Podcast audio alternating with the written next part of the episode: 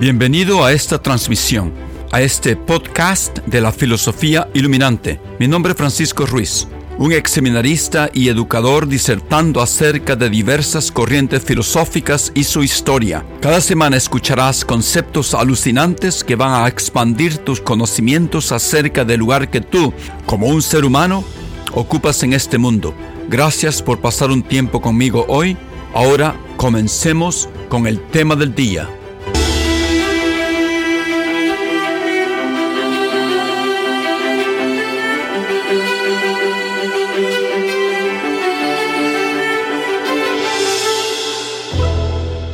Buenos días, buenas tardes, buenas noches. Este es Francisco Ruiz hablando con ustedes de nuevo desde Boston, Massachusetts. Antes de comentar acerca de los pensamientos impactantes del filósofo pilar fundamental en la historia del pensamiento filosófico, el poderoso llamado Descartes, les ofrezco en este episodio algunos detalles importantes de su vida. Sin Descartes, no hubiera filosofía moderna. Algunos comentan. No se nos puede olvidar que estamos en el tema central, global, interminable de cómo pudiéramos definir la naturaleza del ser humano, nuestra naturaleza. En el proceso de esta búsqueda estamos en estos momentos investigando cómo nosotros adquirimos conocimientos verdaderos o no tan verdaderos. En esta búsqueda nos hemos encontrado con la corriente filosófica llamada racionalismo. En los episodios previos discutimos el pensamiento del filósofo llamado Platón como el originador de esta corriente. Ahora, después de muchos siglos de una era oscura, algunos dicen, donde la razón fue relegada a un estatus inferior y la religión toma poder de todo el quehacer humano. ¿Qué es la verdad bajo el cristianismo? No son importantes la ciencia, la filosofía, las matemáticas, las artes. No es importante la vida de la razón. Lo que es importante es la vida de la fe, de la devoción, de la oración, de las buenas obras, el amor y la obediencia a Dios y a su iglesia. Después de muchos siglos, repito, bajo este periodo dogmático de la religión, el racionalismo es retomado, es resucitado, por decirlo así, con una fuerza incomparable por nuestro próximo filósofo, retomador de la corriente de Platón, René Descartes. Se propone a contestar nuestra pregunta epistemológica de cómo es que nosotros podemos llegar a un conocimiento verdadero usando nuestra razón, no la religión. Ahora algunos detalles de su vida en este episodio. Descartes nació en 1596, a principios del siglo XVII, cuatro años antes de que Giordano Bruno fuera quemado en la hoguera en el campo de Fiori, campo de las flores, de Roma, por afirmar, entre muchas otras cosas, que Copérnico, con su descubrimiento que la Tierra giraba alrededor del Sol y no el Sol alrededor de la Tierra, tenía razón. En estos años, nada más para dar un contexto un poco paralelo de otros eh, grandes escritores, Cervantes estaba escribiendo Don Quijote allá por Madrid. Y Shakespeare, o Shakespeare, Hamlet, en Londres. Descartes era hijo de un abogado en Francia y miembro de una de las familias más antiguas y respetadas. Descartes se crió con todas las comodidades de la vida noble y de clase alta. En sus primeros años vistió el vestido de terciopelo verde y la espada de la nobleza francesa. Bueno, como muchos de los grandes de aquel tiempo de la nobleza, Descartes, los padres lo mandaron a estudiar con los jesuitas en un colegio muy famoso en aquel tiempo que se llamaba La Flèche. Pero Descartes se sintió insatisfecho con la educación de los jesuitas, porque nunca estuvo convencido de la verdad descrita por los jesuitas. Se cansó de los libros de texto basados, dijo él, en ideas confusas y ciencia no confirmada. Y cansado de los dogmas autoritarios de la iglesia. Entonces, cuando completó sus estudios en la Flesh, dejó de por completo de leer libros y comenzó a viajar. En su respuesta a su problemática existencial, Descartes nos ofrece una nota muy moderna, no muy diferente de la desesperación que algunos de nosotros pasamos en nuestra juventud. Espero que ustedes se acuerdan. Cuando yo me acuerdo, cuando yo anhelaba por una certeza moral, cuando yo pensaba que las cosas tenían que ser o negras o blancas. Yo no podía estimar ni apreciar los grises, pero después nos dimos cuenta que la moralidad y la verdad parecen ser frecuentemente relativas. Descartes no encuentra la moralidad o la verdad absoluta y viaja por diferentes países de Europa. Su anhelo de certeza siempre fue primordial para Descartes, pero había una área que él estimaba ser muy cierta y era la área de las matemáticas en relación con otras áreas de la filosofía o de la ciencia o de otros tipos de conocimiento. Pero él se preguntaba, ¿qué relación tienen las matemáticas, que yo las veo como ciertas, con el resto de la filosofía, el resto de las ciencias? Bueno, siguió viajando. Y Descartes pasó el periodo entre 1619 y 1628, no, unos 10 años, viajando por el norte y el sur de Europa donde, como escribió en sus escritos, él explicó que en sus viajes estudió el libro del mundo. Mientras estaba en Bohemia, Alemania, en 1619, inventó, ¿qué es lo que inventó? La geometría analítica. ¿Qué es la geometría analítica? Es un método para resolver problemas geométricos usando álgebra y problemas algebraicos usando geometría. Yo me acuerdo cuando yo estaba en el Colegio San José, en Santana, El Salvador, yo encontraba muy difícil los problemas geométricos donde uno tenía que usar muchas ecuaciones algebraicas. A mí me gustaba mucho la geometría, bueno, la geometría de Euclides, ¿no? Donde, no sé si ustedes se acuerdan, uno tenía que usar solamente una, la regla y el compás para resolver problemas. Esto lo encontraba yo muy fácil. Y después me acuerdo que decía, ¿por qué razón le tienen que meter álgebra a la geometría? Ahora sé que es la culpa de Descartes con su revolución matemática. Me imagino que ustedes se acuerdan del sistema de las coordenadas de Descartes, de la línea de la X y la línea perpendicular de la Y, donde cada par de números representa un punto en el plano y uno encuentra los puntos basados en los dos numeritos de las coordenadas. Eso yo lo encontraba, me imagino que ustedes también, extremadamente fácil. Pero cuando había que usar ecuaciones polinómicas de grado 1, que resultan una línea recta, y de grado 2 para las circunferencias y cónicas, en el campo de la geometría me daba un gran dolor de cabeza. Bueno, no me quiero meter mucho en, este, en detalles, Nada más les quiero dar la imagen de lo difícil que es la invención de Descartes. Descartes apostó por la razón, la experimentación y la observación frente a la tradición y la autoridad. Algunos de nosotros vivimos bajo ese lema. Aquí en Boston, donde yo manejo, eh, los eh, universitarios suelen pegar un rótulo pequeño en el bumper atrás de sus carros o en sus mochilas. En inglés dice question authority. O sea, la traducción sería cuestiona a la autoridad.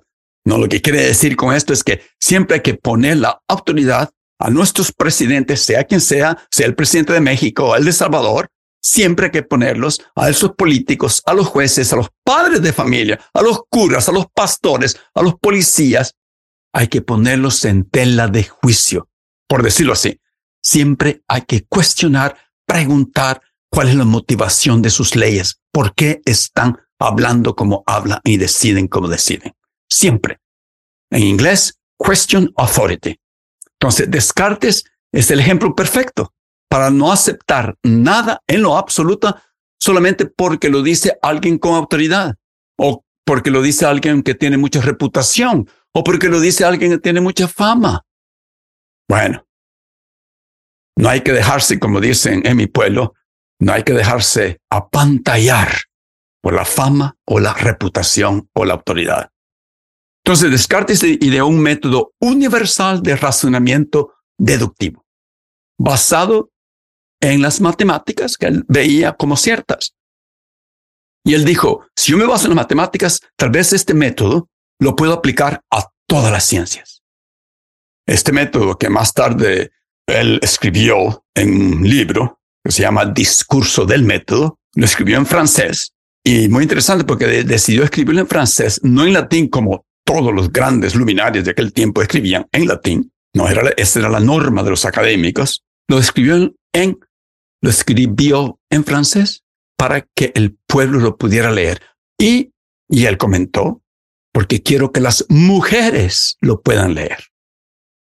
Y también escribió otro librito que se llama Reglas para la dirección de la mente.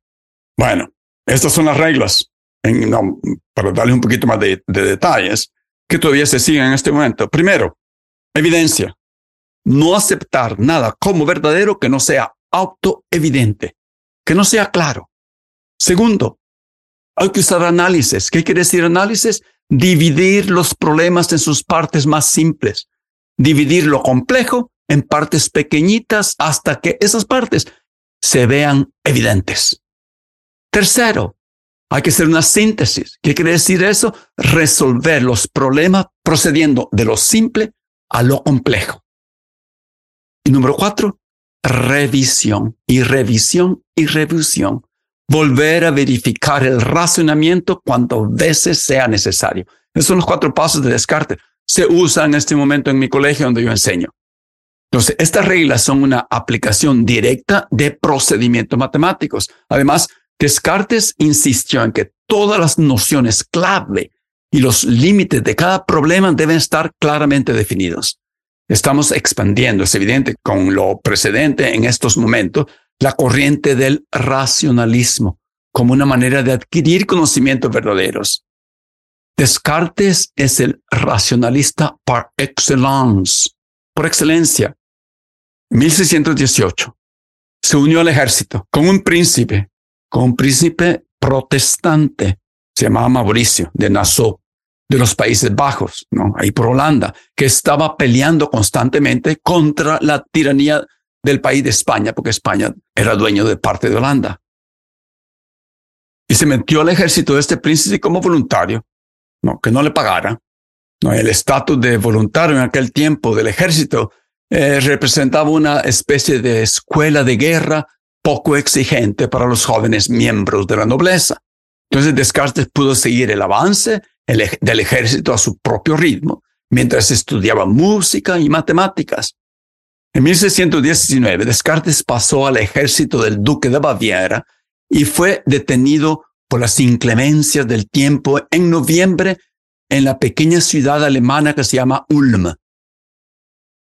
Y ahí pasó encerrado en su habitación por varios días, calentándose con una estufa de Bavaria, de aquellas grandes, inmensas, y siguió pensando acerca de su problema, de su pregunta existencial de su situación filosófica y personal. Bueno, como muchos filósofos y santos y qué sé yo, siempre tienen un sueño. Y Descartes dijo, bueno, esta noche tuve una visión en un sueño y en su diario él escribió lo siguiente. Noviembre 10, 1619, dice, me llené de entusiasmo, descubrí los fundamentos de una ciencia maravillosa y al mismo tiempo se me reveló mi vocación a mí. Algunas veces algunos filósofos y científicos también actúan basado en revelación, pero tal vez no revelación divina. Hizo voto de dedicar el resto de su vida a establecer esta nueva ciencia y prometió visitar al santuario de una virgen que se llamaba la Señora de Loreto para dar gracias por la visión que le había sido concedida. Su visión era la de un plan para una sola ciencia unificada en la que la filosofía y todas las ciencias estarían interconectadas en una totalidad sistemática. Todas las diferencias cualitativas de las cosas serían tratadas como diferencias cuantitativas. De nuevo, lo cualitativo había que medirlo usando las matemáticas, porque la matemática sería la clave para todos los problemas del universo. Entonces, a diferencia de Platón, que vio la unidad de todas las ciencias, ¿te acuerdan? En la idea mística del bien, para Descartes la unidad de la ciencia era unidad racionalista y matemática basada en axiomas matemáticos.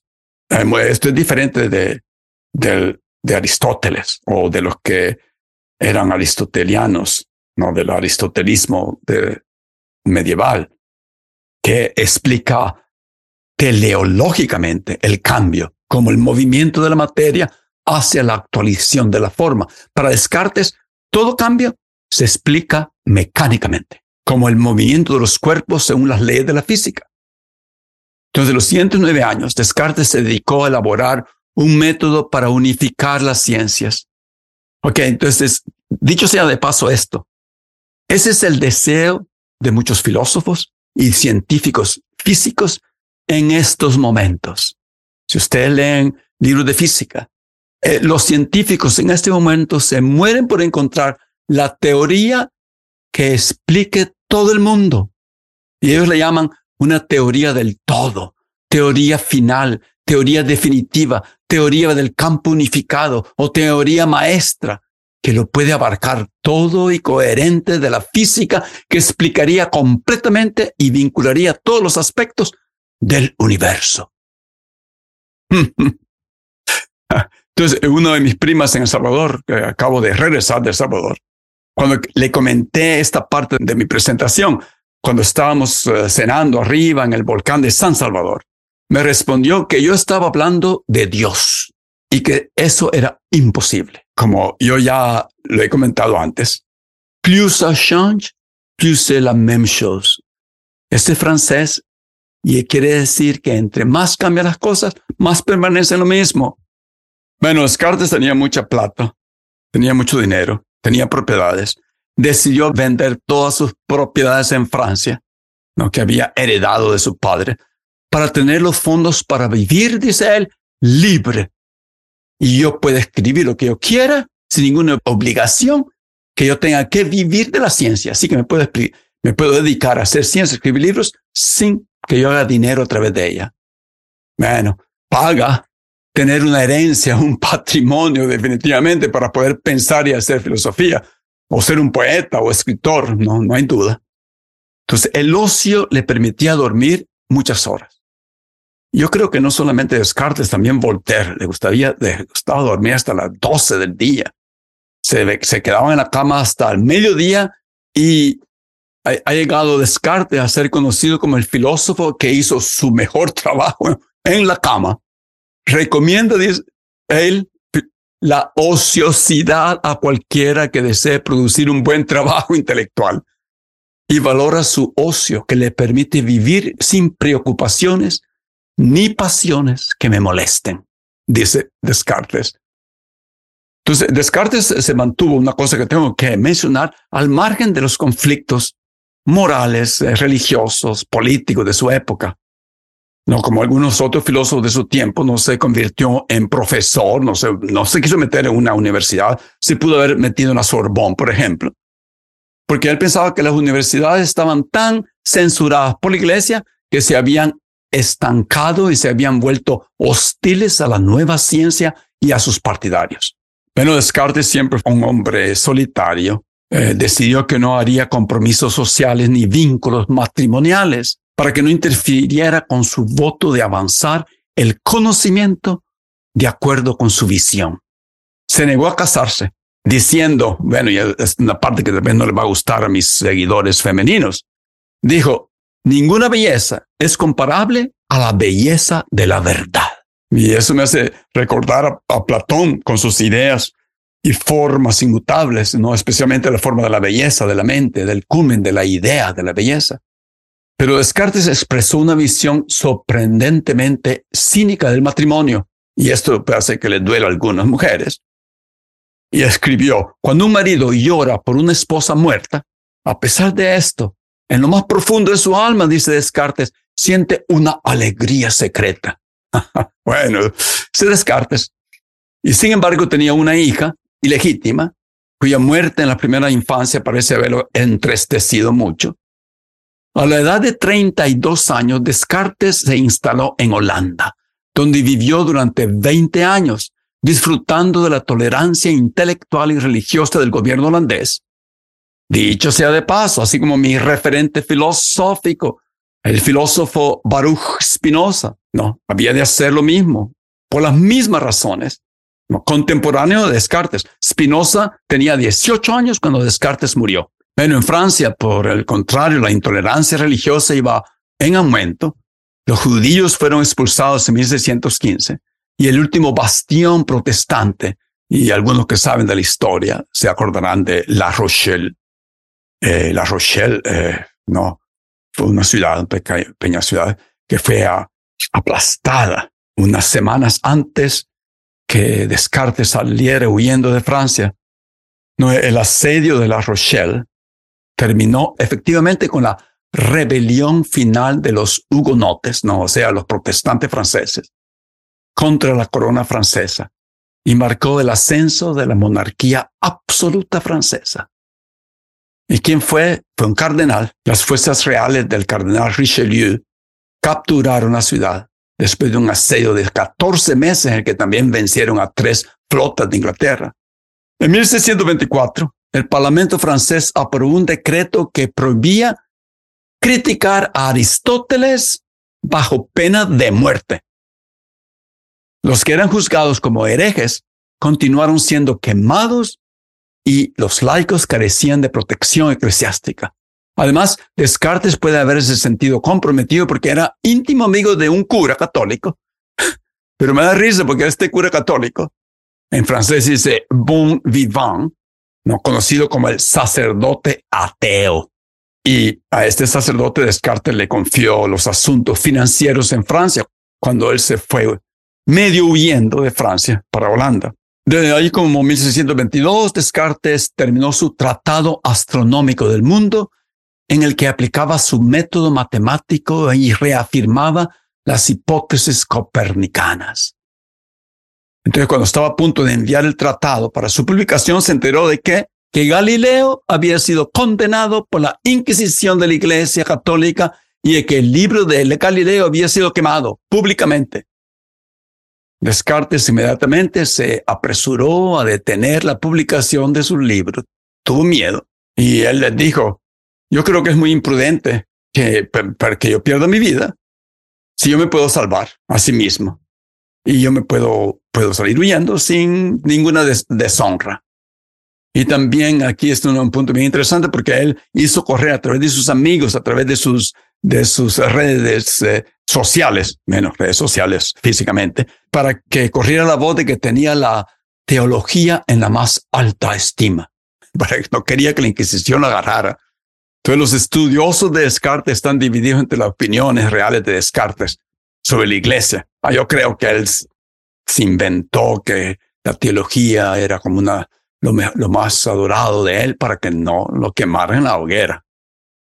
Y también dijo, ahora que voy a ser no solo un espectador del mundo, sino que voy a aparecer como actor en su escenario, uso una máscara. Y eso quería decir, voy a hacer que la gente, principalmente la iglesia, crea que yo soy bien devoto, pero es pura mentira, es mi máscara. Entonces, la máscara de Descartes representa una forma de enfrentar la persecución. Tres años después del susto de Descartes por el castigo de Galileo, publicó una aplicación de su método matemático a la física precedida por el discurso del método, que sigue siendo un clásico hasta el día de hoy. Diez años más tarde, en 1647, publicó las famosas que vamos a, en los próximos episodios voy a tratar acerca de esto, las famosas meditaciones sobre la filosofía primera, esa es traducción literal de latín, en, español se dice meditaciones metafísicas.